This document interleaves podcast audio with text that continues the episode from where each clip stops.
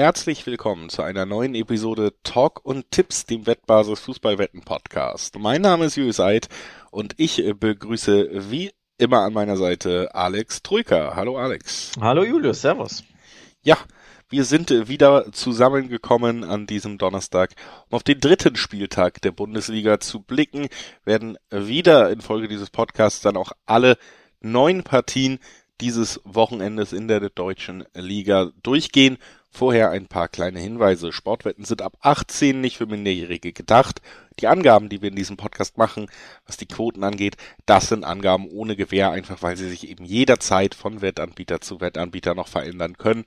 Zu guter Letzt, Sportwetten können Spaß, aber auch süchtig machen. Und wenn das Ganze bei euch zum Problem wird, dann könnt ihr euch an den Support der Wettbasis wenden, sei es per Mail oder per Live-Chat oder ihr guckt mal auf spielen-mit-verantwortung.de vorbei. Auch da gibt es erste Hilfsangebote für euch.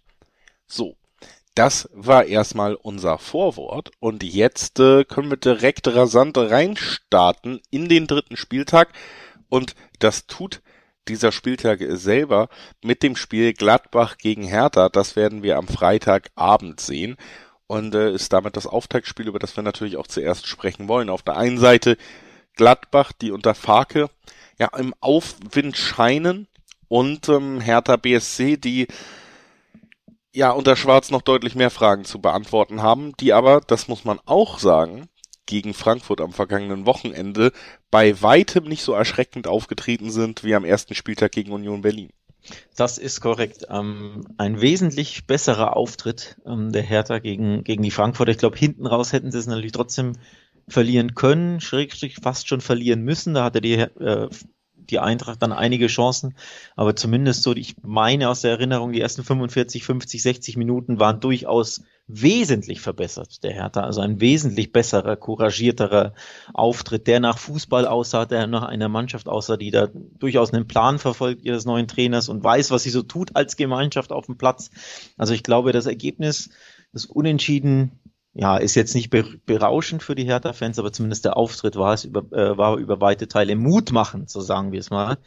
Ähm, ja, etwas weniger mutmachend war, glaube ich, für die Gladbacher das ganz, ganz, ganz späte Ausgleichstor der Schalke durch diesen unglücklichen, ja, sind wir ehrlich, doofen Elfmeter von Hermann, diesen Handelfmeter, den er, wo er einspringt.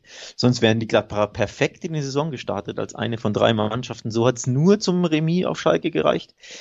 Also die einen kommen ein bisschen motivierter ins Spiel. Die anderen, glaube ich, sind schon auch zufrieden mit ihrem Start, könnten natürlich noch etwas besser gestartet sein, könnten noch etwas mehr Selbstvertrauen haben. Das ist so die Ausgangslage, die ich so sehe vor dem Freitagsspiel. Ja, also was man sagen muss, ist Gladbach beide Spiele bis jetzt in dieser Saison zurückgelegen, beide Male zurückgekommen, dann ähm, dieses Mal relativ spät mit einem Doppelschlag ja eigentlich erst äh, das Spiel gedreht, Hofmann 72. Tyram 78 dann hatte man eigentlich alles im Griff und in der 93. ist am Ende dieser Elfmeter von äh, Bülter dann noch reingeschossen worden. Also eine, schon ein Dämpfer, gerade auch gegen einen Aufsteiger. Ich glaube, da hat man sich mehr, mehr erhofft, auch nach dem Auftakt-Sieg noch gegen Hoffenheim. Aber ich finde schon, dass man bei Gladbach ja eine ne sehr positive Richtung sieht am Ende. Es wirkt einfach auch, als wären Spieler wieder viel mehr, mehr eingebunden und auch interessiert an diesem Verein. Also gerade Player, Hofmann, äh, so Schlüsselspieler, die auch irgendwie so in den in der schwierigen Phase wirkten, als würden sie einfach ja auch so ein bisschen alles aus der Hand gleiten lassen, weil sie selber nicht so richtig dann glauben, was da gerade in der Mannschaft passiert. Und ich finde, das wirkt schon einfach anders bei Gladbach in diesem Jahr wieder. Zumindest am Start hält dieser Trainereffekt, äh, dass da eben mit Farke jemand Neues an der Seitenlinie steht schon an. Das würde ich schon so in den Raum stellen. Bei der Hertha absolute Steigerung, habe ich ja auch in der Anmoderation gesagt, du hast es auch ausgeführt, äh, zum ersten Spieltag. Trotzdem ist es ja für mich eine Mannschaft, die eben fußballerisch, Entschuldigung, fußballerisch einfach wahnsinnig wenig zu bieten hat. Und das war auch ein weiterer Punkt, ähm, der der mich schon dazu führt, dass ich jetzt sagen würde, wenn man ehrlich ist, ist Gladbach hier zum, zum Auftakt in den Spieltag klarer Favorit. Und das unterstreichen die Quoten ja auch. Ne? Wenn du im Dreiweg drauf guckst, hast du 1,5er bis 1,6er Quoten auf die Gladbacher, die auch natürlich noch zu Hause spielen. Und dann hast du auf der anderen Seite 5, 6er, 5, 7er Quoten auf die Hertha. Das ist schon eine ganz andere Ansage und ganz ehrlich, ich äh, kann das nachvollziehen. Ich kann das auch nachvollziehen. Ähm, für mich ist die Gladbacher Elf auch die favorisierte Mannschaft am Freitagabend aus den genannten Gründen. Ähm, Punktgewinn für Hertha zuletzt war okay, aber nochmal, sie hätten es ja auch verlieren können nach eigentlich couragiertem Auf Auftritt. Da hatte Frankfurt genug Chancen und das war ein Heimspiel gegen Frankfurt, die zuvor im Supercup unter der Woche ähm, ran mussten die also äh, körperlich belastet waren, die auch recht viel umgestellt hatten. Da wurden ja äh, einige Spieler ähm, rausrotiert aus der Mannschaft. Das ist ja jetzt alles anders gegen Gladbach. Also da hat Hertha dann irgendwo schon eine Chance äh, vergeben auf drei Punkte, glaube ich. Ähm, es wird wesentlich schwerer in Gladbach und ich glaube, es gibt weder drei noch überhaupt einen Punkt. Also ich sage, die Borussia gewinnt das Freitagabendspiel. Da würde ich mich auf jeden Fall anschließen. Könnte mir vorstellen, dass es diesmal auch nicht so wird, dass äh, Gladbach in Rückstand gerät, sondern dass sie von vorne weg das Spiel dominieren. Und ähm, gerade nach der Geschichte, dass man jetzt zweimal in Rückstand gerät, glaube ich, wird man da auch einen Fokus drauf legen, logischerweise in der Analyse und sagen, hey, da und da ist was schiefgelaufen. Deswegen mein Tipp, dass Gladbach nicht nur das Spiel gewinnt, sondern auch die erste Halbzeit. Das ist interessant. Übrigens gibt es äh, statistischen Backup für unsere ähm, zuversichtlichen Gladbach-Tipp, denn die Gladbach haben sieben ihrer neuen Heimspiele seit der Saison 13-14 gewonnen gegen die Hertha. Also sie fühlen sich zu Hause gegen die Hertha einfach grundsätzlich wohl, tun, tun sich da ähm, leicht, ja, klingt jetzt zu hart, aber gewinnen einfach sieben von neun, also sehr häufig. Und deswegen gibt es für mich keinen Zweifel vorab, dass es, dass der achte Sieg im zehnten Heimspiel gegen Hertha in den letzten Jahren folgen wird. Dann lass uns direkt weitergehen zum nächsten Spiel. Es ist äh, spektakuläre Ansetzung. Augsburg gegen Mainz. Ähm, ich finde fast schon schwer zu bewerten, weil diese Ansetzung an sich für mich so nach Unentschieden klingt erstmal, ohne dass du überhaupt auf die Mannschaften guckst. Du liest nur diesen Namen dieser Partie und denkst dir, oh, 1-1-0-0, äh, das wird irgendwie werden. Ähm, Interessanterweise Augsburg hier im direkten Vergleich mit Mainz nochmal deutlich schwächer eingestuft als Heimmannschaft. Trotzdem 350er Quoten im Dreiweg. 350er Quoten auch aufs Unentschieden, das ist ja noch relativ normal. Und 2er, 2 1er Quoten auf die Mainzer, die dann als Auswärtsteam doch irgendwie als Favorit hier reingehen. Sind ja auch wieder ordentlich gestartet in die Saison. Gleich erfolgreich wie auch die Gladbacher zum Beispiel. Ne? Ein Sieg, ein Unentschieden. Aber auch Augsburg hat ja einen Sieg eingefahren am vergangenen Wochenende. Und zwar was für einen? Ähm, einen, einen historischen, extrem, auch übrigens. Das war der erste Sieg von Augsburg gegen Leverkusen überhaupt. Oh, das wusste ich tatsächlich nicht, aber äh, ich wollte sagen, einen Überraschungscoup. Denn damit hätten die wenigsten gerechnet, wir beide ja sowieso nicht, dass äh, Augsburg in Leverkusen gewinnen kann. Ähm, also das war ein absolutes Ausrufezeichen, vor allem wenn man bedenkt, am ersten Spieler gab es ein 0 zu 4 gegen Freiburg und dann auswärts in Leverkusen ähm, siegen. Wow. War aber auch, wie ich finde, eine Menge, Menge, Menge Glück dabei. Denn für mich ist das Aranguiz 2 zu 1 Tor regulär. Ähm, ich glaube, es gab einen angeblichen Mini-Schubser von Aranguiz vor dem Tor. Das wäre äh, ansonsten, wo er den Ball über den Torwart so gechippt hat, das wäre ansonsten das 2 zu 1 für Leverkusen gewesen. Das ist dann der Siegtreffer ohne Wenn und Aber für mich. Ähm, und dann hinten raus macht dann kurz vor Schluss André Hahn das Ding. Tja, also historisch ja, ein Coup ja, aber irgendwo für mich auch ein bisschen glücklich, das 2 zu 1. Absolut, da war viel Glück dabei. Ich würde auch trotzdem aber sagen, dass Leverkusen natürlich noch ein anderes Kaliber ist als Mainz jetzt nochmal qualitativ, was den Kader vor allen Dingen angeht. Ich finde schon, du hast bei Augsburg Ansätze gesehen. Da wurde ja ein hochgelobter Trainer verpflichtet jetzt. Und ich finde, diese Ansätze im Gegensatz auch zum ersten Spiel waren deutlich besser ersichtlich. Also auch die, die Treffer von von Augsburg haben mir gut gefallen, wie man die rausgespielt hat. Es war klar ersichtlich, dass man eine klare Spielidee eben auch mit Ballbesitz hat als, als Augsburg. Und ich bin, ähm, wie gesagt, gespannt, weil ich schon sehr, sehr viel Positives auch direkt aus Dortmund und so über, über Enrico Maaßen gehört habe. Ähm, als, als neuen Cheftrainer von Augsburg. Und da bin ich halt weiterhin gespannt, ob, ob sich da vielleicht das auch dann abzeichnet und die Mannschaft guten Fußball spielen kann im Rahmen ihrer Möglichkeiten trotz allem finde ich es bei diesem Spiel erstmal super legitim zu sagen, ich folge meinem ersten Impuls. Da könnte man sehr gut unentschieden tippen. Augsburg gegen Mainz. Vor allen Dingen, weil es auch in Augsburg ist. In Mainz wird man es vielleicht anders sehen, aber dass Mainz gerade auf Fremdengeläuf ist deutlich, sich deutlich schwerer tut, auch unter Svensson. Das haben wir ja in der letzten Saison gesehen. Beste Heimmannschaft, schlechteste Auswärtsmannschaft, so ungefähr waren da ja die Statistiken mit ein paar Nuancen. Ähm, das spielt mit rein. Und ansonsten finde ich tatsächlich auch die doppelte Chance auf die Heimmannschaft äh, nicht komplett uninteressant. 1,7er bis 1,8er Quoten auf 1x, äh, zwei von drei Spielausgängen in dem Spiel, was meiner Meinung nach dicht beieinander liegen wird für eine ordentliche Quote. Auch das könnte ich mir noch vorstellen. Finde ich übrigens ein sehr schwer zu tippendes Spiel. Ich verstehe den Impuls völlig, den habe ich ja auch oft bei solchen Begegnungen, dass ich direkt aufs Remis gehe. Vor allem, wenn die leicht bessere Mannschaft aus dem Papier oder auch letzte Saison einfach, ne, da war ja Mainz die wesentlich bessere, tabellarisch gesehen, bessere Mannschaft als Augsburg, wenn die vermeintlich bessere Mannschaft dann auch noch ein Auswärtsspiel hat, tendiere ich, wie du ja sowieso weißt, sehr oft zum Unentschieden. Ich möchte es aber ehrlich gesagt nicht tippen aus folgendem Grund. Ich finde nämlich die Quoten bemerkenswert. Und zwar nicht positiv, sondern eher, hm, zwei Zehnerquoten für Mainz in der Fremde. Die sind mir viel zu niedrig. Ja, die zwei ist vorne, aber mir viel zu niedrig. So klarer Favorit sind sie nicht. Denn Augsburg hat ja zuletzt in Leverkusen gewonnen und hat eine 360er Quote in einem Heimspiel gegen die letztjährig mit Fürth schwächste Auswärtsmannschaft der Liga. Das finde ich irgendwie seltsam. Also ich hätte die Mainzer Quote höher erwartet und die Augsburg Quote niedrig. Also lass es roundabout zweimal 270 sein, irgendwie so auf Augenhöhe oder lass halt Mainz trotzdem eine 260er haben und äh, Augsburg eine 290er, irgendwie sowas hätte ich erwartet. Aber dass Augsburg eine 350er hat, mit Blick auf den Supersieg in Leverkusen, das ist mir ähm, zu hoch oder anders gesagt, das ist ein, eine große Chance für Tipper, die einfach diese Quote anspielen wollen. Jetzt mal unabhängig vom Bauchgefühl, dass man sagt, ich glaube, Augsburg gewinnt. Es geht wirklich nur um die Quote. Das ist eine Chance für Tipper. Da ist sehr viel Value dabei, finde ich. Und deswegen möchte ich die ehrlich gesagt antippen. Ja. Das äh, sei dir ja vergönnt, ist ja bei meiner doppelten Chance auch mit äh, drin auf jeden Fall. Da äh, tendieren wir beide so ein bisschen eher in die Richtung, wenn auch aus verschiedenen Gründen. Und es folgt äh, direkt der nächste Quotengarant der Bundesliga, Leverkusen gegen Hoffenheim, da werden wahrscheinlich die meisten an diesem Wochenende einschalten.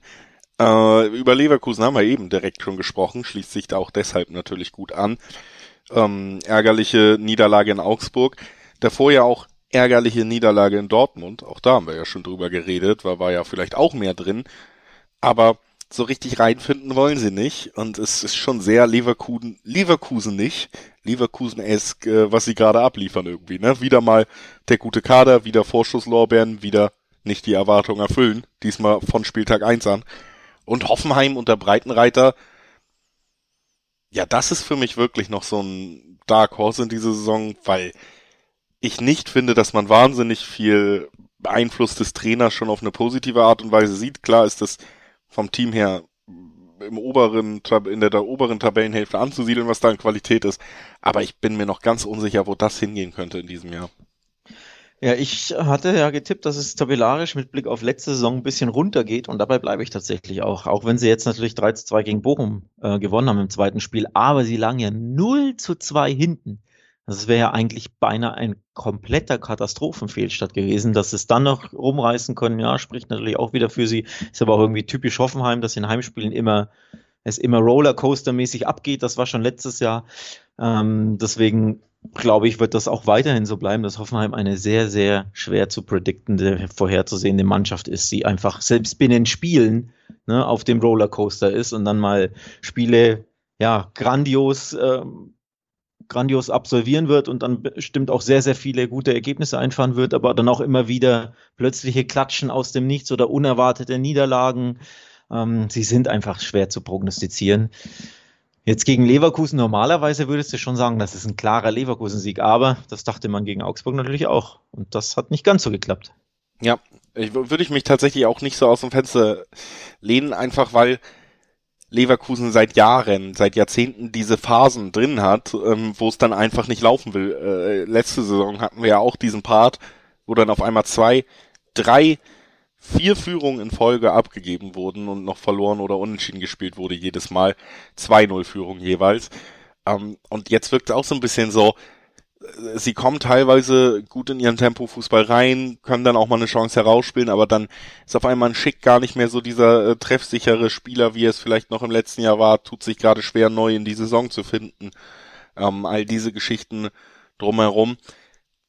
Ich tue mich deswegen auch schwer, direkt auf Leverkusen zu tippen in einem Spiel mit einer Mannschaft, die ja, zumindest am vergangenen Spieltag, hast du es gesagt, die Moral bewiesen hat, mit Kramaric auch einen Einzelspieler hat, der mal ein Spiel entscheiden kann von der Klasse her, der sicherlich nicht die schlechtesten Kader hat. Was ich glaube aber wirklich in diesem, in dieser Partie gesetzt ist, unabhängig von Ausgängen, ist, dass beide Mannschaften treffen. Hat dementsprechend auch keine berauschende Quote, liegt bei 1,5. Aber ich glaube, das ist eine der Sachen, die stehen für mich fest und äh, damit einhergehen natürlich äh, auch immer noch äh, leichtfüßige über 2,5 Tipps, ähm, wenn eh schon zwei Tore quasi feststehen, wenn beide treffen. Auch das gibt 1,4er, 1,5er Quoten. Finde ich beides bei dem Spiel sehr naheliegend. Wenn man auf die Tabelle blickt, erschrickt man natürlich als Leverkusen-Fan oder ganz, äh, grundsätzlich als neutraler Bundesliga-Fan, denn die sind ja letzte aktuell. Punkt. Los. Das sollte sich zumindest an diesem Wochenende am Samstag ändern. Also ähm, das wird nicht so bleiben, da bin ich mir sicher. Leverkusen wird nicht das dritte Spiel in Folge verlieren. Nochmal, die beiden Un äh, Niederlagen davor waren auch sehr, sehr unglücklich. Im ersten hast du unglaublich viele Chancen verballert gegen den BVB und im zweiten Spiel, ja, warst du nicht gut, natürlich gegen Augsburg. Aber ich habe es ja schon angesprochen, eigentlich erzielt für mich Leverkusen das absolut reguläre 2 zu 1. Und dann bin ich mir sicher, gewinnen sie das Spiel gegen Augsburg, wenn sie da 2 zu 1 in der, was war es, 70. oder irgend sowas Minute führen. Deswegen, es gibt nicht nur meine Prognose, es gibt nicht nur den einen Punkt jetzt am Wochenende, sondern alle drei. Also der erste Sieg, der Erfolg gegen Hoffenheim. Und ich gehe sogar einen Schritt weiter und lehne mich einen Ticken aus dem Fenster und sage, mit Handicap gibt es diesen Sieg, denn 270er Quoten auf einen Handicap-Tipp Leverkusen finde ich sehr interessant. Ja. Bist du eine Begründung, Julius? Oder lässt er einfach so Nö, stehen? das kann ich durchaus nachvollziehen. Ich meine, Kannst du äh, Leverkusens Offensivstärke ja auch hinlänglich bekannt. Ne? Irgendwann muss ja dein Offensivknoten da mal ein bisschen platzen. Ne? Ein Schicktörchen, Diaby mal wieder ein bisschen mehr wirbeln als zuletzt. Da, da muss einfach mehr kommen. Hoffenheim traditionell keine gute Abwehr. Und wer zwei Gegentore gegen die eigentlich biederen Bochumer zu Hause kassiert, der kann auch zwei, drei Tore von Leverkusen in Leverkusen eingeschenkt bekommen. Vor allem, wenn die mit ein bisschen ja, Druck und Wut im Bauch agieren. Deswegen gehe ich aufs Handicap hier. Das der Tipp von Alex Trücker zum Spiel zwischen Leverkusen und Hoffenheim. Wir machen weiter mit dem Duell zwischen Dortmund und Bremen. Ja, Dortmund, wie soll man zusammenfassen? Eine von zwei Mannschaften, die beide Spiele gewonnen hat. Tabellenspitze Bayern, dahinter Dortmund. Da zeichnet sich was ab was jetzt nicht unwahrscheinlich ist für den Lauf der Saison. Muss aber auch sagen, dass es jetzt rein von den Spielen her war es noch nicht so überzeugend und dieser ganz große Neustart, wir haben es eben gesagt, gegen Leverkusen durchaus glücklich und äh, gegen Freiburg lange zurückgelegen und lange auch uninspiriert gespielt. Da haben dann späte Wechsel das Spiel nochmal geöffnet ähm, und am Ende dafür gesorgt, dass man es drehen konnte, was natürlich auch eine Qualität ist. Aber ich finde, über beide 90 Minuten Bundesligaspiele, die man bis jetzt gesehen hat, sollte man auch nicht in wahnsinnig äh, hohe Loblieder ausbrechen, wenn es um Borussia Dortmund geht. Und es geht mir beim Gegner, auf den sie treffen, bei Bremen, fast schon so ein bisschen anders. Die äh, nehme ich sehr positiv weiterhin wahr in dieser Saison bis jetzt. Bin wirklich angetan damit, wie sich, wie man sich als Aufsteiger spielerisch präsentiert, auch ähm, mit einer ja, Bremen ja auch einer dieser Vereine, der finanziell absolut angeschlagen ist, ne? Und ich finde jetzt auch gegen Stuttgart war es ja, wie hier in diesem Podcast prognostiziert, 2-2 ein torreiches und ansehnliches Fußballspiel von beiden Mannschaften. Was für Leverkusen nicht gilt, gilt für Dortmund oder anders gesagt, Dortmund ist der Counterpart von Leverkusen. Beide Spiele waren nicht prickelnd, beide Spiele konnten gewonnen werden. Just das, was Leverkusen nicht geglückt ist in sehr engen Spielen, ist Dortmund über die Maße gut geglückt, nämlich Punkte zu holen aus Spielen, die man nicht unbedingt hätte überhaupt gewinnen müssen, dürfen, sollen. Schon das erste Spiel gegen Leverkusen, was Schick da verballert hat, ja, eigentlich für mich das Unentschieden, das gerechte Resultat und dass du in äh, Freiburg überhaupt was Zählbares mitnimmst, aber dann hinten raus sogar alle drei Punkte, war jetzt auch nicht unbedingt so zu erwarten mit Blick auf den Spielverlauf und auch nicht unbedingt so verdient. Also da hat Freiburg, das war sehr, sehr bitter, ne? besonders das Zustandekommen dieser mega Bock von Flecken, der dann völlig normalen haltbaren Schuss da durchrutschen lässt. Also das war sehr glücklich. Deswegen finde ich, täuscht die Tabelle komplett Dortmund da oben mit den Bayern. Das sieht nach Meisterschaftskampf auf Augenhöhe aus am zweiten Spieltag, natürlich noch zu früh, aber das ist einfach glücklich, dass der BVB beide Spiele gewonnen hat für mich, oder? Und deswegen, das muss man auch mit einkalkulieren, dass es eigentlich nicht immer so weitergehen sollte, dass du immer, ja, jedes Spiel gewinnst, bei dem du nicht unbedingt so gut drin bist. Das kann schwer werden gegen Bremen, die gezeigt haben, dass sie in diese Liga zurechtgehören mit noch ja. keine Niederlage in zwei Spielen. Ja, und ich finde auch die, die große Schwäche der, der letzten Saison, dass man eben einfach zu viele Tore kassiert, weil jetzt auch gegen Leverkusen hättest du eigentlich mindestens ein Tor kassieren müssen, weil du nicht standhalten konntest.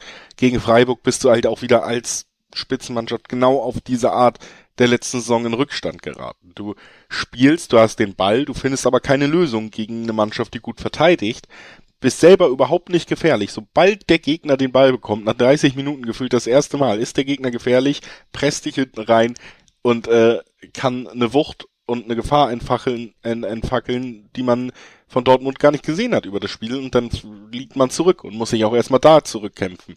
Das hat unter Terzic auch im ersten Trainerjob schon gut geklappt, dieses Zurückkämpfen, aber wie oft kannst du das über eine Saison machen? Irgendwann ähm, beißt man sich mal die Zähne aus, irgendwann geht der letzte Verzweiflungsschuss vorbei und der Torwart wirft ihn sich nicht selber rein und dann lässt man auch wieder Punkte liegen durch solche durch solche Herangehensweisen. Ich glaube aber an diesem Wochenende wird das nicht passieren, denn Bremen ähm, ist nicht die Mannschaft, die diesem Ansatz unbedingt folgt. Die wollen tatsächlich selber auch den Ball haben, die wollen proaktiv sein. Offensiv gefallen sie mir ganz gut. Könnt mir vorstellen, dass es auch wieder zu beide Treffen kommt, ähm, weil Dortmund weiter defensiv jetzt äh, noch nicht das absolute Bollwerk ist und letztes Jahr ja riesige Probleme hatte. Und mir gefällt Bremen einfach im, im Ballbesitz. Ich glaube aber am Ende wird Dortmund gewinnen, weil Bremen hat eben trotz aller Offensivbemühungen, die gut aussahen, auch in beiden Spielen bis jetzt zwei Tore kassiert und ja. ist einfach qualitativ dann doch ganz weit weg von Borussia Dortmund. Die wissen, dass sie dieses Heimspiel in jedem Falle gewinnen müssen. Ähm, ich ich glaube, da wird am Ende an einem Favoritensieg gegen einen Aufsteiger nichts vorbeigehen. Ich glaube aber, wenn man das garnieren möchte, diese 1,40er Quote im Dreiweg, dass Dortmund gewinnt, aber ein Gegentor kassiert. Ja, gehe ich tatsächlich mit. Ähm, ist auch der Tipp, den ich mir rausgesucht habe. Die Bremer in beiden Spielen zwei Tore geschossen, also da ist äh, Offensivpower dahinter. Ähm, sie spielen auch im Ballbesitz flotten Fußball, aber gegen den Ball haben sie eben auch Probleme, wie jeweils zwei Gegentore zeigen. Ähm, Deswegen gehe ich mit. Ich glaube, der BVB wird sich ans Fangen, wird das zu Hause aber eintüten, wird äh, die bessere Fußballmannschaft sein und wird mit dem Westfalenstadion im Rücken da den Sieg einfahren. Aber ich glaube, es gibt wieder Türchen. Es gibt ein schönes, äh, interessantes Spiel. 2-1 wäre das Mindeste. Es kann auch 3-1, 3-2, 4-2, 4-1 irgendwie sowas ausgehen. Also ich glaube, das wird sehr interessant. Deswegen ja, BVB gewinnt und beide treffen. Ist ja auch ein sehr interessanter Tipp von den Quoten her. 2,40, 2,30 gibt's da so roundabout. Also durchaus lukrativ, denn im Dreiweg, wenig überraschend, ist es nicht so lukrativ. Ne? 1,40 auf dem BVB ist nicht wirklich anspielbar für mich. Deswegen gehe ich mit bei deinem Tipp. Sehr schön. Ich hoffe, du gehst auch mit bei meiner Überleitung zum nächsten Spiel. Wir wollen über Stuttgart gegen Freiburg sprechen. Auch das ein durchaus spannendes Spiel. Stuttgart, ich glaube, das kann man echt schon nach fast zwei Spielen in der Saison festziehen. Ähm, ein doch besser aufgelegtes Stuttgart als über weite Teile der letzten Saison. Ich habe da schon die Hoffnung, dass man mehr das Stuttgart aus dem aus dem ersten Bundesliga-Jahr wieder sehen wird, wo sie ja schon auch begeistert haben. Sie haben immer noch denselben Trainer, sie haben immer noch tolle junge Spieler, die entwicklungsfähig sind. Ich glaube, das Potenzial wäre auch da dafür. Leipzig unentschieden ist äh, absolut okay in ihrer Situation. Das 2 zu 2 gegen Werder, ähm, gegen einen Aufsteiger dann natürlich vielleicht nicht ganz so befriedigend wie das 2 zu 2 gegen Leipzig, aber trotzdem finde ich auch ein ordentliches Ergebnis, wenn man weiß, wo Stuttgart in der letzten Saison stand. Ähm, sind ein bisschen stabiler, haben ein bisschen mehr Spielidee wieder, kriegen das auch öfter auf den Platz. Auf der anderen Seite Freiburg, ja, natürlich innerhalb von 15 Minuten und dank auch Torwartfehler das Spiel gegen Dortmund noch aus der Hand gegeben, aber über weite Strecken finde ich auch verdient die bessere Mannschaft gewesen, verdient vorne gewesen gegen Dortmund, furios auch in die Saison gestartet mit einem hohen Sieg. Für mich Freiburg ähm, zum jetzigen Stand wieder eine Mannschaft, die um die Euroleague antritt. Ja, Absolut, gehe ich, gehe ich hundertprozentig mit. Ähm, Top-Start eigentlich. Du kannst auch wirklich die sechs Punkte aus den zwei Spielen holen, nicht nur, nicht nur die drei. Die Niederlage gegen den BVB war mindestens unglücklich, eigentlich sogar unverdient. Also den, der eine Punkt ist, ist das Mindeste, was der Sportclub da verdient gehabt hätte. Ähm, von daher sehr, sehr bitter, schmälert nicht die Leistung und ich glaube, das schmälert auch nicht wirklich das Selbstbewusstsein. Die werden jetzt ähm, in Stuttgart genauso wieder motiviert und, und ähm, ja, mit Selbstvertrauen antreten. Das wird ein richtig interessantes Spiel. Du hast es auch angesprochen, die Stuttgarter. Wesentlich besser in, in dieser Saison als in der letzten Saison in den bisherigen zwei Spielen. Völlig zu Recht ja auch noch ohne Niederlage. Zu Hause gegen Leipzig und in Bremen, das sind jetzt nicht die leichtesten Spiele. Du hast zweimal unentschieden gespielt. Ich glaube, damit kann man durchaus gut leben. Ähm, vor allem, weil ja, wobei gut, in Bremen, wann fiel das, äh, war viele Ausgleichstreffer in der 93., 95. so. Also das war dann natürlich extrem bitter, ähm, das zustande kommen, aber grundsätzlich glaube ich, ähm, wenn man vor der Saison dem VfB gesagt hätte, zwei Unentschieden nach zwei Spielen und man guckt auf die Gegner und die Spiele, hätten sie es wahrscheinlich unterschrieben. Deswegen glaube ich, grundsätzlich kann man damit leben. Zustande kommen gegen Bremen ist natürlich bitter, klar. Aber leicht wird's jetzt auch nicht gegen die furiosen Freiburger. Nee, und ich bin tatsächlich auch, was die Quoten angeht, lasse ich mich schon ein bisschen verleiten dieses Mal, wenn du im Dreiweg wirklich drauf guckst, dass äh, Stuttgart und Freiburg eigentlich identische Quoten haben. Das finde ich dann schon relativ weit hergeholt bei einer Mannschaft, die am letzten Spieltag in der 94. Minute den Abstieg vermieden hat, so ungefähr, und eine Mannschaft, die seit Jahren eine positive Entwicklung hinlegt, die immer noch nicht abgeschlossen scheint. Ich finde, sie haben ja mit Gregoritsch auch nochmal so ein Mittel dazugekriegt, der direkt klickt, der die Mannschaft nochmal unberechenbarer macht. Du hast einfach auch diese wahnsinnige Standardstärke in der Bundesliga, die super wichtig ist für diesen Verein. Und das kommt alles zusammen bei Freiburg. Ich sehe sie schon als mehr als einen Schritt weg von Stuttgart. Deswegen finde ich die Quote wirklich identisch das finde ich schon nicht ganz nachvollziehbar und bin da schon auch so ein bisschen dann verlockt, irgendwie zu sagen, gut, dann nehme ich die 260 auf Freiburg mit da. Das kann ich verstehen. Ähm, es ist auf dem Papier natürlich die bessere Fußballmannschaft grundsätzlich. Ja, Blick auf die letzte Saison, Blick auf die Performances an den ersten beiden Spieltagen, das ist richtig gut, was der Sportclub da macht. Und wenn es da eine 260er Quote gibt, dann äh, kann ich jeden verstehen, der sagt, hier, da will ich gar nicht länger suchen und überlegen das ist für mich so interessant, das, tippe ich. Ich bin mir nur nicht sicher, ob es den Sieg gibt. Deswegen, ich hab, ein bisschen, bin ein bisschen vorsichtiger. Ich kann mir einen Remis erneut sehr, sehr gut vorstellen. Ähm, vielleicht sogar erneut ein 2 zu 2 wie zuletzt in Bremen, weil einfach der VfB zu Hause auch immer Gas gibt und ähm, weil sie auch an sich glauben, selbst wenn sie zurückliegen. Also ich sehe da ganz klar den, den Aufwärtstrend beim VfB und deswegen würde es mich nicht überraschen, wenn es beispielsweise unentschieden ausgeht. Ähm, ich möchte mich tatsächlich aus dem Dreiweg zurückhalten und prognostiziere, beide Teams werden Tore schießen. Ein schöner Tipp, ähm, den ich auf jeden Fall auch nachvollziehen kann. Also die, das Potenzial sehe ich auch bei beiden Teams. Freiburg kann immer nach jeder Ecke, nach jedem Standard treffen. Wie auch die Freistöße von Grifo. Ähm, Wahnsinn auch, äh, wie das wirklich jedes Mal, man weiß vorher, es wird gefährlich und es wird gefährlich. Es ist einfach vielleicht der verlässlichste auch in seiner Disziplin. Auch die Ecken natürlich ja. äh, immer, immer eine Waffe und auch Stuttgart mit den schnellen Umschaltbewegungen, mit den schnellen Spielern, Thiago Thomas unter anderem da vorne, immer in der Lage, gefährlich zu werden. Ähm, so, bevor wir weitergehen, gehen wir auf predictor.wettbasis.com.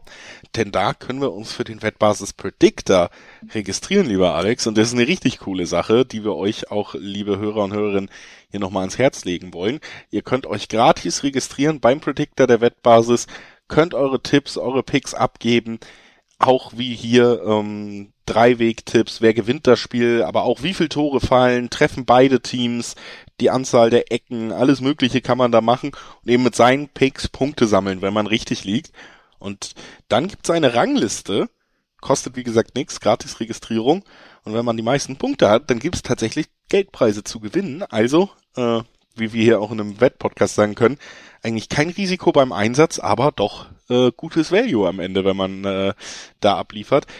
Predictor.wettbasis.com, das ist das Ganze, da könnt ihr euch gratis anmelden und es sei euch hier empfohlen, das auch mal zu tun und euch mal in Ruhe anzugucken. So, das äh, wollten wir kurz loswerden, bevor wir den Sprung machen zum nächsten Duell. Wolfsburg gegen Schalke. Wolfsburg, eine Mannschaft, ähm, bei der ich noch nie darauf getippt habe in der Geschichte dieses Podcasts, dass sie gewinnen werden. Mal gucken, ob es heute soweit ist. Es geht gegen Aufsteiger Schalke. Alex, was glaubst du? Ich glaube, dass es dir in den Finger kribbelt, erneut auf Wolfsburg zu tippen, wie so häufig. Mach ich nicht mehr, aus Prinzip. Vor, vor allem gegen Schalke, die, denen du ja nicht so wohlgesonnen bist immer. Ähm, das glaube ich, ja. Ich glaube, es gibt erneut einen Julius Eitchen äh, Wolfsburg-Tipp, nachdem er ja immer nach Wolfsburg-Niederlagen sagt, ja nee, auf die tippe ich nicht mehr, jetzt bin ich geläutert. Und dann nur um zwei Wochen später wieder sein Wort zu brechen. Das glaube ich, dass das wieder passiert. Mal sehen, habe ich recht. es ist natürlich schon so, dass wir, ja, ich kann es nicht jede Woche sagen und deswegen muss ich jetzt auch aufhören, auf Wolfsburg zu tippen. Aber wir haben natürlich eine Mannschaft, die alleine von den Namen, vom auch vom von der Breite des Kaders Top 6 in dieser Liga ist und das, das gilt für Schalke, für den Aufsteiger sicherlich nicht im direkten Vergleich. Ich glaube, das, das kann man ja so sagen. Gegen Bayern jetzt am vergangenen Wochenende unspektakulär. Man hat es auch überhaupt nicht versucht, muss man sagen. Es ist ein klassisches Bundesligaspiel gewesen von Mannschaften, die halt ihre Niederlage gegen Bayern kurz akzeptieren, mitnehmen, versuchen sich nicht abschießen zu lassen, haben tief angefangen, wenig über die Außen überhaupt probiert, was ja gerade mit Baku bei, bei Wolfsburg eigentlich mittel oft ist. Also, die haben sich halt hin, haben gesagt, gut, wenn ihr nur zwei Tore schießt und das hier nicht ganz so schlimm wird, dann könnt ihr drei Punkte haben. Dankeschön. ähm, äh, war jetzt nicht spektakulär schlecht, ähm, aber auch nicht wahnsinnig mutmachend. Kovac, ja, natürlich auch generell nicht der größte Fan und Vertreter des attraktiven Fußballs. Auf der anderen Seite haben wir jetzt Schalke, die finde ich eigentlich, das muss man auch sagen, ganz gut in die Saison gekommen sind für ihre Verhältnisse. Waren ja im Gegensatz auch zu Werder jetzt in der zweiten Liga nicht immer die Mannschaft, die nur durch fußballerisch bestochen hat, sondern eher auch durch, durch den Kampfgeist und so. Und ähm, den hat man natürlich auch gesehen bei diesem super späten Ausgleich gegen Gladbach, Auftaktspiel gegen Köln. Auch wenn die meisten Calls richtig waren, würde ich sagen, Natürlich beeinflusst von vielen Schiedsrichterentscheidungen und dann eben auch einfach Pech in gewissen Situationen. Drexler rote Karte mag rot sein, aber ich glaube zumindest keine absichtliche Tätigkeit, sondern etwas, was dann blöderweise passiert zum Beispiel. Ne? Rohes Spiel, nicht Tätigkeit wurde ja gegeben. Ne? Ja, ich meine nur deswegen, also es war jetzt keine Intention, es war nicht absichtlich von ihm so, sondern mhm. dann im gewissen Maße irgendwie auch unglücklich. Wie dem auch sei. Wie dem auch sei, Wolfsburg Schalke, äh, ich bin und das sage ich nicht nur, äh, um Marktwerte bei gewissen Managerspielen hochzutragen, großer Fan von Rodrigo Salazar. Der hat mir bis jetzt in dieser Saison sehr gut gefallen und macht den Unterschied. Aus dem Nichts äh, wird hier auf Schalke getippt von mir. Oha, das ist jetzt ein überraschender Tipp. Mit dem hätte ich nicht gerechnet. Nicht nur gegen Wolfsburg grundsätzlich, also dass er nicht gewinnen, sondern Schalke 04, Vierer Quote. Auf Schalke. Julius ja. tippt auf Schalke. Das ist übrigens das nehmen wir nicht als Snippet für Social irgendwie. Das schneiden wir nicht raus. aber ich bin mir sicher, das ist ein absolutes Novum, das es so in diesem Podcast noch nicht gab, dass du auf Schalke tippst. Denn erste Saison war ja diese Grottensaison der Schalke, wo sie ne, Tasmania Berlin mäßig abgestiegen sind. Da konntest du ja nicht auf Schalke tippen. Hast du ja sowieso nicht gemacht, weil sie so schlecht waren. Ja, dann waren sie ein Jahr in der zweiten Liga, jetzt sind sie zurück. Bisher hast du auch noch nicht auf Schalke getippt. Von daher ist das, bin ich mir sehr, sehr sicher, ein Novum. Das ist noch nie vorgekommen. Wow, ich bin, man merkt es in meiner, an meiner Stimme auch. Ich habe damit nicht gerechnet. Wir, wir sprechen ja die Tipps nie vorher ab, deswegen, das ist ja, ich bin jetzt genauso überrascht wie wahrscheinlich all unsere Stammhörer auch. Blicke auf die Quoten und bin natürlich ein bisschen äh, angetan von deinem Tipp, weil du da vierer Quoten mitnehmen würdest. Also es ist riskant, es ist mutig, aber es könnte sich lohnen, wenn man sagt, hier die Schalker können einen Coup landen ich sehe es irgendwie nur nicht so wirklich ganz. Also das Unentschieden, das sehe ich, könnte ich erneut sehen. Wir haben im ersten Spieler gegen Bremen, da hatte ich ja doppelte Chance X2 getippt. Es mhm. ging ja dann auf. Da war ja sich natürlich sogar, auch hier an, ne? Gibt bis zu Zweierquoten für diesen Tipp. Genau, genau. Ich wollte ich wollte tatsächlich gerade darauf hinleiten. Beim ersten Spiel gegen Bremen habe ich es eher gesehen. Hier sehe ich es nicht so, aber wenn du das siehst, dann ja, Blick auf die auf äh, doppelte Quote X2 zeigt uns an Zweierquote. Remis oder Schalke-Sieg. Da kann man sich schon mal ein bisschen absichern. Klar ist nicht diese super lukrative Viererquote, aber ist natürlich auch ein Ticken weniger Risiko. Ja, ich glaube einfach, ich habe erste Anzeichen gesehen, dass Kovac nicht lange Trainer bei Wolfsburg ist. Das ist mein ei, Zusatztipp ei, ei. noch. Das Erster Trainer, ja der entlassen wird. Das geht ja früh Und los, ähm, ich glaube, dann kann man direkt auch noch, wenn man tippen kann, welcher Sportdirektor geht zuerst, wenn auch diese Traineransetzung nach zehn Spieltagen wieder gehen muss, wie letztes Jahr von Bommel, wird die Luft auch sehr dünn für Herrn Schmatke werden. Ähm, Wo kommt das so früh her? Nach einem 0-2 in München. Es war ja kein 0-5, 0-7, 0-8. Nö, aber ich finde einfach, also erstens fand ich die, die Anstellung vor Saisonbeginn schon komisch, weil ich nicht finde, dass Kovac von seiner grundsätzlichen Spielidee zu dem Kader passt, den man zur Verfügung hat. Hätte ich ähm, anderen deutlich, ja, beibesitzorientierteren Ansatz schon gesehen, wenn man sich anguckt, was da eigentlich für Qualität ist, dass man dann auch vorher sagt, man will äh, Kruse auch unter Kovac, man denkt ja auf den ersten Blick, die passen nicht zusammen, irgendwie in den Mittelpunkt stellen. Aber so ein System traue ich Kovac irgendwie auch nicht zu. Ich, ich glaube, es passt nicht. Ich glaube, der Kader passt nicht zum Trainer. Find's, fand's von vornherein eine komische Anstellung. Und ich glaube, Kovac braucht auch eine gewisse Emotionalität, um erfolgreich zu sein, siehe Frankfurt. Und die bietet ein Verein wie Wolfsburg halt auch gar nicht. Das sind alles Punkte für mich, wo das nicht so richtig gut zusammenpasst. Tja, dann wer ähnlicher Meinung ist wie Julius, dem sei ein Artikel auf der Wettbasis empfohlen, denn auch dazu gibt es natürlich Content. Der Artikel heißt Erster Trainerwechsel in der Bundesliga. Wer fliegt zuerst? Wettquotenprognose. Also, logischerweise wird euch in diesem Artikel ähm, dargelegt, welche Favoriten es gibt, mit welchen Quoten auf die erste Trainerentlassung ähm, bei den unterschiedlichen, Wett unterschiedlichen Wettanbietern. Also lest euch da das gerne durch, wenn ihr auf Kovac stimmen wollt, so wie Julius. Dieser Artikel hilft euch dabei, eure Entscheidung zu treffen. Ich bin mir da nicht so sicher, denn es war, wie gesagt, 2 zu 2 gegen Bremen und 0 zu 2 in München. Ist jetzt nicht der schlimmste Start überhaupt. Und ich glaube auch, dass Kovac natürlich als neuer Coach im Sommer ein bisschen Zeit bekommen wird. Ähm, und es könnte ja sein, völlig überraschend, dass sie gegen Schalke einen Aufsteiger gewinnen, der ja noch sieglos ist in der Liga. Hat ja auch nur um ein Haar gerade so ein Pünktchen geholt gegen Gladbach, sonst wäre das ja auch der Fehlstart mit null Punkten aus zwei Spielen gewesen. Also deswegen bisschen Vorsicht. 1,85er Quoten aufs Wolfs auf Wolfsburg. Das sei nur mal erwähnt für diejenigen, die nachher nicht ganz so, ja, ja nicht ganz so schwarz malen bezüglich so. ihrer ja. Ex-Wölfe.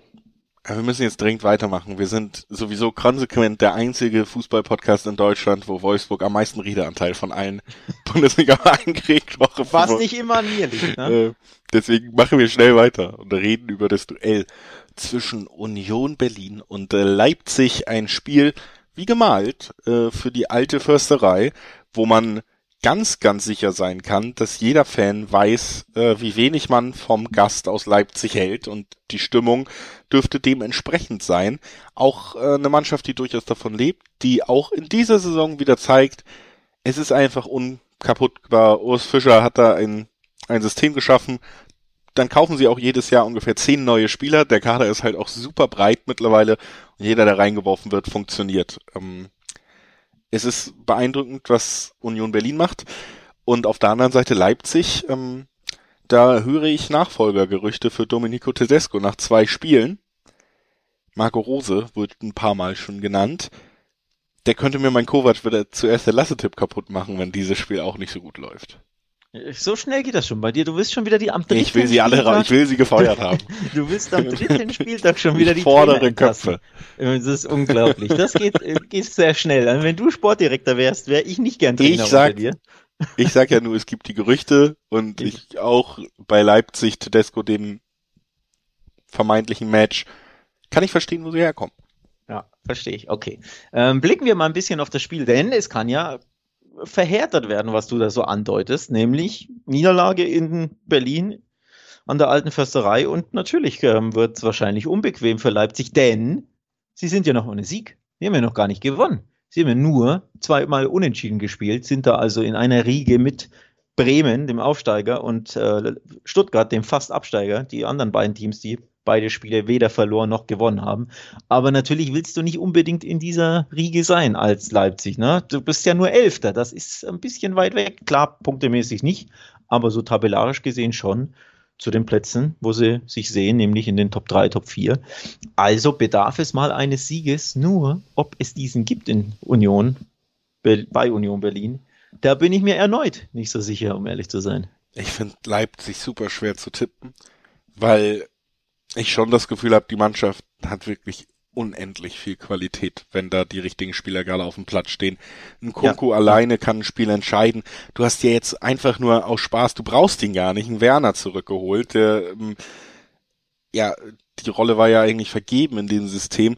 Dann hast du immer noch einen Silver, der mir in der Vorbereitung eigentlich ganz gut gefallen hat. Du hast einen Olmo, der jetzt auch endlich wieder topfit ist im Gegensatz zur letzten Saison.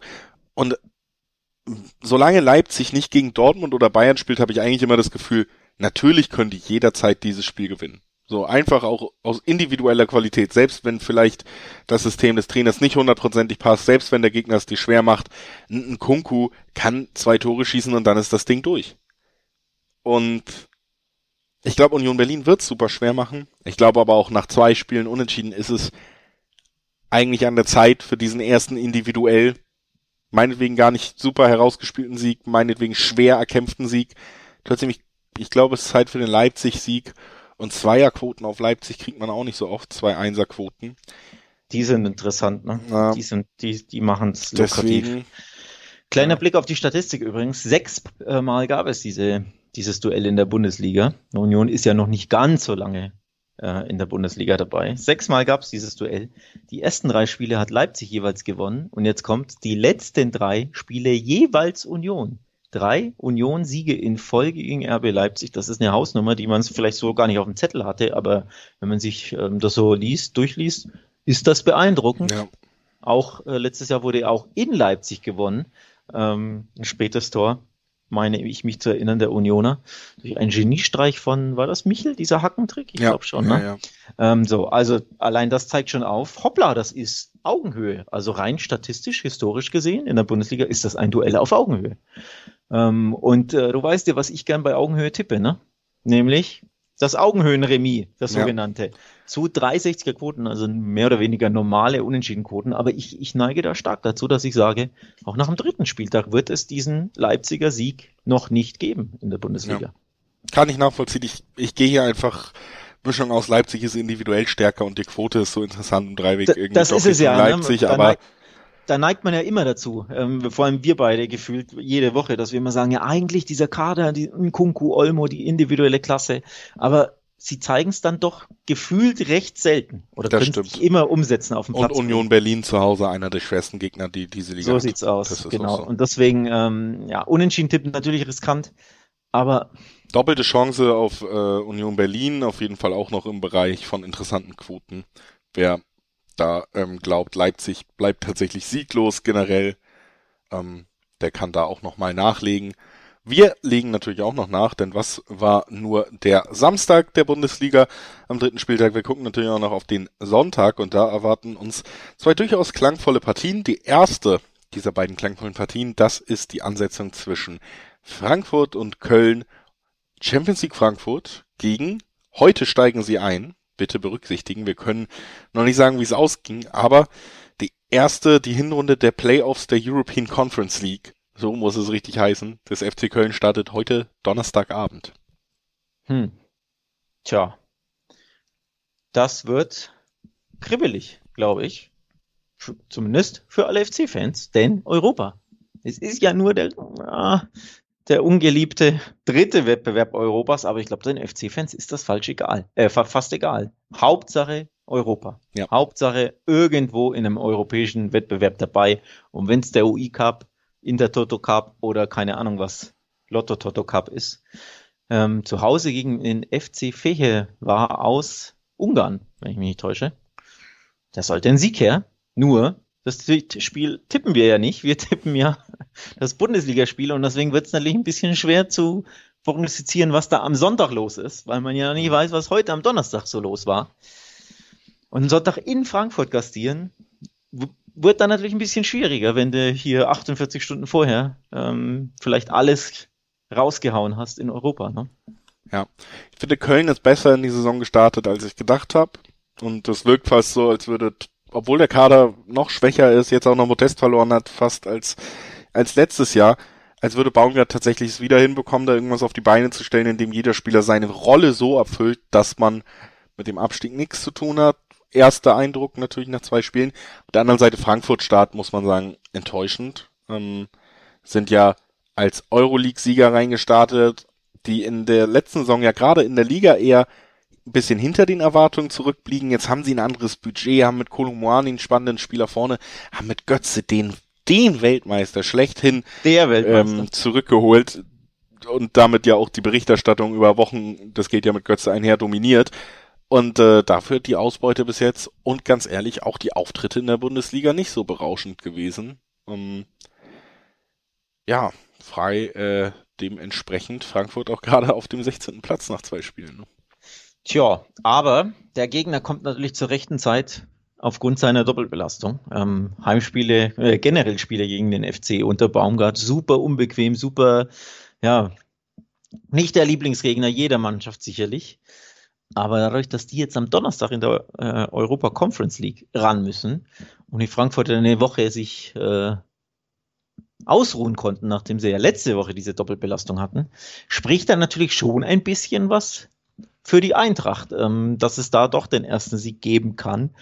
Die Quoten sehen das ähnlich, also die Wettanbieter sehen das ähnlich bezüglich ihrer Quoten. 2,05 so im Schnitt gibt's auf Frankfurt und durchaus hohe 3,40er, 3,30er im Schnitt auf den Kölner Auswärtssieg, den ich nicht sehen kann, no. Herr Eid. Also ich mindestens da das Unentschieden ist drin, wenn nicht sogar der Frankfurter Sieg. Ich glaube, der Frankfurter Sieg einfach, weil ich glaube, Frankfurt ist durchschlagkräftiger, hat äh, vorne die besseren Spieler und Köln kann in Bestbesetzung vielleicht auch gegen eine Mannschaft wie Frankfurt mal was ausrichten, gerade in, in dieser Frühphase der Saison. Aber man muss eben auch sagen, Köln hat erstmal dieses Mehrspiel, wo vielleicht auch ein bisschen Fokus drauf liegt. Ich glaube nicht, dass es ähm, alles abverlangen wird. Im Normalfall sollte man Fehervar FC besiegen, ohne dass ähm, man da über 120 Minuten Leute mit äh, alle die kompletten Leistungsträger durchballern muss. Aber trotzdem, auch vorher schon steht ja zum Beispiel fest, einfach ein super wichtiger Spieler wie Uth wird nicht zur Verfügung stehen, stand auch letzte Woche nicht zur Verfügung. Und das sind alles so Sachen, ich glaube, Köln müsste perfekt aufgestellt sein, um, um jetzt gegen dieses Frankfurt was zu holen. Ich glaube, Frankfurt hat auch richtig ja den Drang jetzt im dritten Spiel endlich in dieser Erfolgsspur zu finden. Die Erwartungen sind ja auch da, ne? Durch die Transfers, durch die letzte Saison, durch den Euroleague-Sieg. So langsam müssen sie einfach mal wieder ein Ergebnis liefern. Zu Hause sowieso, ähm, klar auch eins der Stadien, wo man immer drüber redet, wenn da Heimspiele stattfinden. Zwei Einserquote, völlig in Ordnung. Würde ich so mitnehmen. Unterschreibe ich, gehe ich mit. Will ich gar nicht lang rumpalavern. Ähm, Hauptgrund für mich, warum ich auch auf den Frankfurt-Sieg tippe, ist neben deinen genannten Gründen die Doppelbelastung des FC, Donnerstag, Sonntag mit dem eher kleinen Kader, ähm, glaube ich, wird man einfach spüren und dann Auswärtssieg in Frankfurt, die ein bisschen Druck haben, die jetzt mal was zeigen müssen. Ähm, ja, wird es nicht geben. Also Frankfurt-Sieg ist auch mein Tipp tatsächlich. Weiß nicht, ob man das, ob man da weiter gucken will nach irgendwelchen höheren Quoten, weil die Zweierquote, du hast es angesprochen, die ist ja schon gut genug. Ich könnte mir, ja, könnte mir vorstellen, dass es vielleicht ähm, einen Frankfurt-Sieg mit Toren auf beiden Seiten gibt. Da ist dann natürlich die Quote wesentlich interessanter. Also, ähm, aber ja, ich bleib auch beim normalen. Uninteressant ist sie ja auch so nicht. Ne? Das eben, kommt eben. eben dazu. So sieht's um, aus. Dann lass uns den Sprung zum letzten Spiel machen. Äh, Bochum empfängt Bayern München und spätestens äh, seit dem letzten Jahr weiß man, hier gibt's nur einen möglichen Tipp. Handicap-Sieg Bochum. ja, tatsächlich. Äh, wer hätte das gedacht? Letztes Jahr, wir erinnern uns noch dunkel, ein rauschhaftes 4 zu 2 des VfL Bochum. Hat der VfL nicht sogar zur Pause 4 zu 0 geführt? Ja. 3 zu 0, wie war das? Irgendwie sowas, ne? Also auf jeden Fall zu 0 und 3 zu 0, ja. Irgendwie so. Äh, ich glaube auch, ne? So. Also absolut rauschhaft. Ähm, es würde mich überraschen, wenn es in ähnliche Sphären wiedergehen würde. Also selbst wenn es 1-1 zur Pause stehen würde, würde mich das äh, enorm überraschen. Also ich sehe da nicht, ja, nicht wieder irgendwie einen Coup annähernd irgendwo um die Ecke schielen oder im Bereich des Möglichen. Also selbst eine Unentschieden betitel ich jetzt mal als Coup, äh, sehe ich nicht aus VfL-Sicht, äh, auch nicht aus Bayern-Sicht natürlich. Kannst du mir da weiterhelfen? Kannst du, kannst du dem Bochumern Mut machen gegen Nein. die Bayern? Nein, kann ich nicht. Kannst du nicht. Bayern Warum gewinnt das. Äh, Dreierquote, äh, Dreiwegquoten wie immer super unattraktiv, äh, wie an 30 Wochenenden, wenn Bayern spielt. Bayern super drauf, wird auch richtig Bock haben, nochmal diesen Saisonstart ein bisschen fortzuführen. Gerade sind sie alle frisch. Du hast hier sogar einen Konkurrenzkampf, hast jetzt wieder unter der Woche gehört, Leroy Sané, der fit ist, äh, Gnabry ist verletzt, trainiert trotzdem nur in der Ersatzmannschaft quasi mit, wenn es nach Training geht, weil man dann eben Coman noch vor Gnabry sieht, äh, Coman noch vor Sané sieht. Also überleg dir, was das für eine Breite und für eine Qualität und was das für Spieler sind und vor allen Dingen, wie die sich auch gezeigt haben. Wie flexibel, wie gierig auf Tore. Bochum ist nicht, äh, nicht aufgestellt dafür, dem Stand zu halten. Das Bayern. macht jetzt nicht so viel Mut, ne? Für die ja. VfL-Fans, wenn sie sich das anhören. Ja, ähm, ich glaube, Handicap sehr naheliegend bei dem Spiel, aber natürlich immer noch nicht berauschend. Gibt aber zumindest 1,5er-Quoten rundum für die Bayern. Immer Möglichkeiten, habe ich ja schon, glaube ich, letzte Woche gesagt, für mich bei beiden Spielen ist einfach auf die Over-Wetten zu gucken, weil ich glaube, es sind meistens torreiche Spiele, da sie selber schon drei, vier Tore pro Spiel äh, beisteuern können und dann vielleicht nochmal einen Wackler drin haben. Und äh, so kommt man schnell auf eine hohe Toranzahl insgesamt bei den Bayern-Spielen. Über 3,5 gibt 1,6er-Quoten, 1,7er-Quoten, auch noch nicht wahnsinnig attraktiv, aber sind für mich einfach die naheliegenden Tipps bei den Bayern. Und ähm, dadurch, dass es einfach so klar ist, was in diesem Spiel passieren wird, dem schließe ich mich ja an, sind die Quoten eben vielfach auch nicht berauschend. Ja. Historisch gesehen gab es übrigens noch nie zwei Siege in Folge des VfL Bochum gegen den FC Bayern München. Ähm, so, das schon mal sei mal nur angemerkt. Also es wäre äh, wahrlich wirklich historisch, wenn der VfL wieder gewinnen sollte nach dem 4-2 letztes, letztes Jahr. Ähm, Deswegen, es wird wohl ein bisschen schwierig für den VfL. Einfach rein statistisch historisch gesehen, jetzt mal völlig unabhängig von, von der tollen Form der Bayern. Apropos tolle Form. Jamal Musiala, der neue Superstar der Liga, Fragezeichen. Ähm, für mich ein interessanter Tipp, weil wir tun uns ja immer wieder schwer bei interessanten Tipps bei den Bayern, also sprich äh, interessante Quoten rauszufinden schafft Musiala erneut einen Treffer. Das wäre dann das dritte Spiel in Folge, in dem er trifft. Das kann ja so eine, so eine Wette sein, die zumindest eine, eine Quote parat hätte, die anspielbar ist. Ja, er ist natürlich kein Mittelstürmer, aber er ist in grandioser Form. Und wenn du sagst, ja, Sané ist nicht gesetzt und Gnabry fällt wahrscheinlich aus, ja, Musiala wird bestimmt gesetzt ja, sein. in jedem Fall. Eben. Und wenn der gesetzt ist und die Bayern Bock haben und die Bayern motiviert sind und die Bayern der Favorit sind, dann gibt's vielleicht erneut einen Musiala. Tor. Der Trend würde also anhalten. Kann man ja mal gucken, was es da so für Quoten gibt. Die variieren ja teilweise wirklich enorm äh, von Wettanbieter zu Wettanbieter. Da sind auch noch, Stand heute Donnerstag, noch nicht überall zu, zu tippen. Also ich glaube, bei BWin, wo ich geguckt, geguckt habe, gibt's Stand heute noch gar nicht die Möglichkeit, auf den, auf Torschützen zu tippen. Deswegen müsst ihr da vielleicht Samstag oder wann auch immer gucken. Spiel ist ja erst am Sonntagabend, ist ja das letzte Bundesligaspiel. Aber das wäre so von mir so eine, so eine Sache, dass man einfach guckt, ja, wenn man eh von Bayern Sieg ausgeht, wer könnte denn treffen? Musiala vielleicht oder äh, Sadio Mané, der Neueinkauf, der Superstar, der ja nicht getroffen hat gegen den VfL Wolfsburg. Ich wäre fast geneigt zu sagen, wird's mal wieder Zeit. Ja, ähm, Musiala-Tor kann ich mir sehr gut vorstellen, einfach aufgrund von Form und Klasse, auch in diesem Spiel. Ähm, und dem, was man in den ersten zwei Spielen gesehen hat, finde ich auch einen spannenden Tipp. Und würde sagen, lass uns Feierabend machen für diese Woche. Das war Talk und Tipps zum dritten Spieltag. Wir hören uns wieder zum vierten Spieltag, logischerweise. Und nächste Woche ist auch Champions League Auslosung. Vielleicht gucken wir da auch nochmal drauf. Wer da nichts verpassen will, sollte im besten Falle diesen Podcast abonnieren. Denn mhm. dann bekommt ihr natürlich jede Folge direkt mit, verpasst auch keine ähm, egal zu welchem Thema. Klar ist aber auch, wir sind sowieso mitten im Tagesgeschäft, also spätestens zur nächsten Bundesliga, zum nächsten Bundesligaspieltag hören wir uns immer wieder. Bis dahin, ciao und danke fürs Einschalten. Ciao.